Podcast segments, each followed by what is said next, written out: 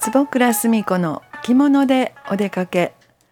あなたもタンスに眠っている着物を取り出して一緒におしゃれを楽しんでみませんか？この時間は着物が大好きな私坪倉澄子が着物の魅力をお伝えいたします、えー、今日は森安子着物学院の住川先生とご一緒にお話を進めていきたいと思いますどうぞよろしくお願いいたします。お願いいたします。ません。えー、早速ですが今日のお着物はすごくシックで素敵なお色目なんですが、ありがとうございます。夏夏紬ですかね。紬の織のお着物ですかね。ねはい。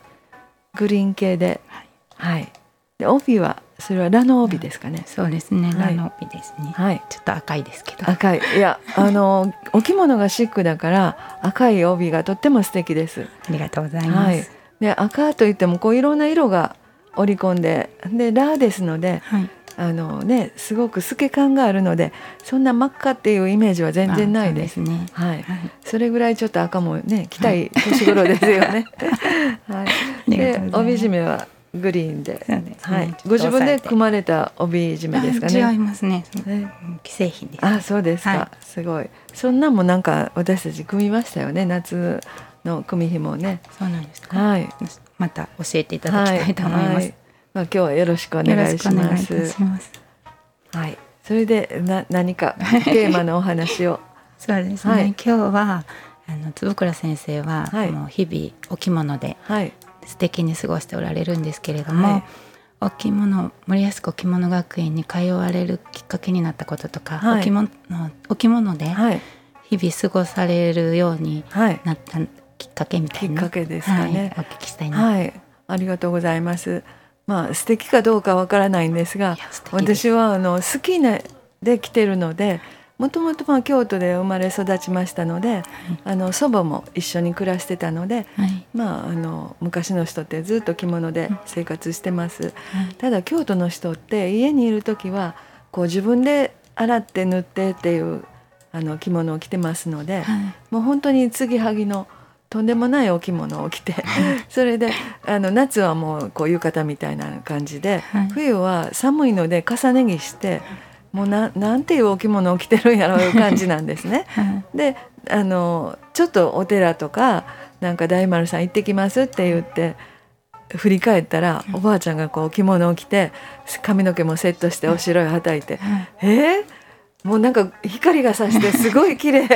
着物ってこんなに綺麗に変身できるんやっていうのが、もう子供ながらにそれを常に思っていまして、でまあ母もあの PTA の何かあったり、はい、まあ、参観日とか、はい、でなんか月1回映画のデートにうちの両親は必ず行っててその時は必ず着物で行っていう感じで、はい、なんか素敵やな着物ってっていう思いはずっとあって、で母のあの着物着たいわとかいう、子供ながらに思ってたんです。でそれが高じてまあ、あの自分が着物を自分で着れるようになった年頃で、まあ、ずっと自然に着だしたっていう感じで。だからもう見よう見まねで最初は着てまして、うん、で母の古い着なくなったウールとか、うん、で今考えればもったいないんですが丸帯を半分に自分でハサミで切って半幅帯に仕立ててほんでそのウールに半幅帯を文庫にしてて、えー、それがこうなんか丸帯なんでしっかりするんですよ、文庫にすると。だからなんか大奥のあの腰本さんみたいな。そんなんでもう20代前後は過ごしてました、結婚してもずっと着物で。はい、そうですか。で毎日こうなんかね